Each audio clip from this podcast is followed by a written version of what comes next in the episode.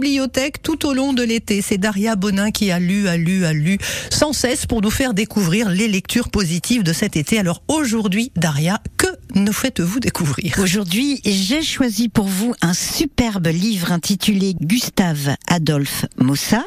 Le livre est sorti aux éditions Giletta et pour en parler avec nous, la directrice des éditions Giletta, Valérie Castera. Bonjour Valérie. Bonjour Daria. Qu'est-ce qu'on va trouver dans ce superbe livre Alors nous allons trouver une rétrospective sur l'œuvre de Mossa qui était très généreuse, très dense et surtout très diverse. La première période était une période qui était euh, très inspirée par son père Alexis, avec lequel il a sillonné euh, de nombreuses routes de l'arrière-pays pour aller euh, s'imprégner de l'art baroque. Ça, c'était une période qui a été importante pour lui et qui l'a amené dans une deuxième phase à s'en détacher complètement et aller vers une peinture qu'on appelle la peinture symboliste, qui mêle euh, des tranches d'univers proches aujourd'hui de ce que l'on pourrait appeler l'héroïque fantasy.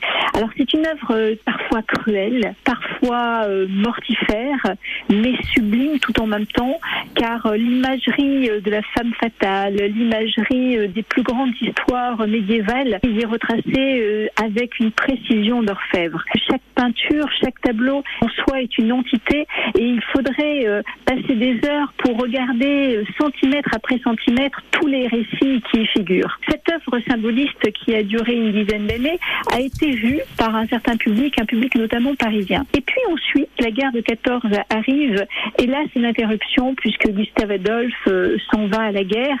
On reviendra blessé. Il inventera à ce moment-là une nouvelle peinture et on va découvrir sur une durée de plusieurs décennies un autre homme qui, en effet, parce qu'il change de femme aussi, c'est la joie de vivre qui émane de son travail. Et on aura des choses très prolixes, très lumineuses là aussi, mais avec euh, des chars fantasques, croustillants, euh, très imaginatifs, avec beaucoup de fantaisie et de coquinerie. On découvrira le travail du Gustave Adolphe, euh, illustrateur, on va le découvrir aussi metteur en scène.